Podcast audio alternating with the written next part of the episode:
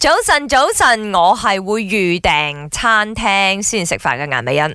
早晨，早晨，我又唔會預訂嘅，我就睇下。不過我會打電話去 booking。你會開餐廳？誒，hello，係你預訂咪即係打咗 去 booking 係？咯？唔係係係佢佢係，係講有啲就真係可能預早一日啊！我而家係想食嗰間，就打電話問一問，誒，而家我想過嚟有冇位哦，啊？我都係咁啦。係，如果冇嘅話，咁啊唔緊要啊，下一間咯。哦，早晨早晨，我係無論如何我都係會預訂餐廳嘅 Emily 潘碧玲啦。 哦耶！點解我哋今日講緊關於餐廳預訂定還是 walk in 呢？其實嗯睇到呢則新聞嘅。冇錯啦，喺英國呢有間餐廳，佢名列全球最難預訂餐廳冠軍位置，因為啲客仔呢要等四年先至可以食到佢煮嘅一餐，甚至乎有啲帶住小朋友嚟食嘅顧客，佢話我訂位嘅時候啊，我連 B 都未有啊，可能拖都未拍啊，等到我食到嘅時候，我 B 都生埋啦咁樣。哦，有一啲可能即係諗住同個男朋友去食吓，啊之後四年後又換咗另一個啦咁樣啦。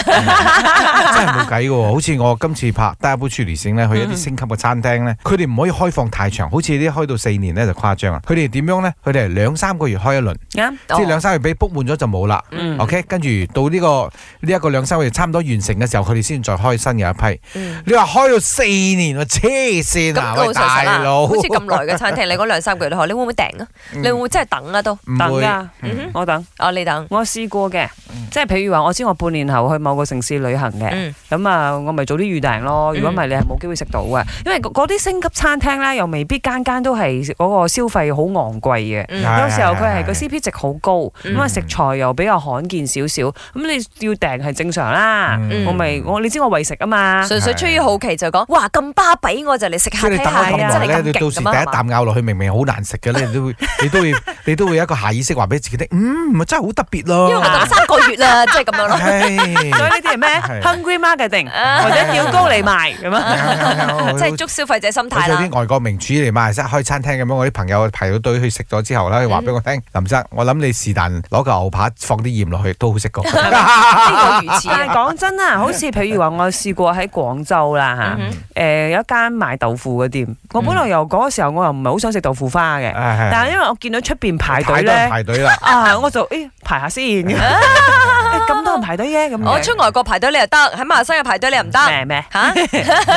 排排完咪試一啖 咯。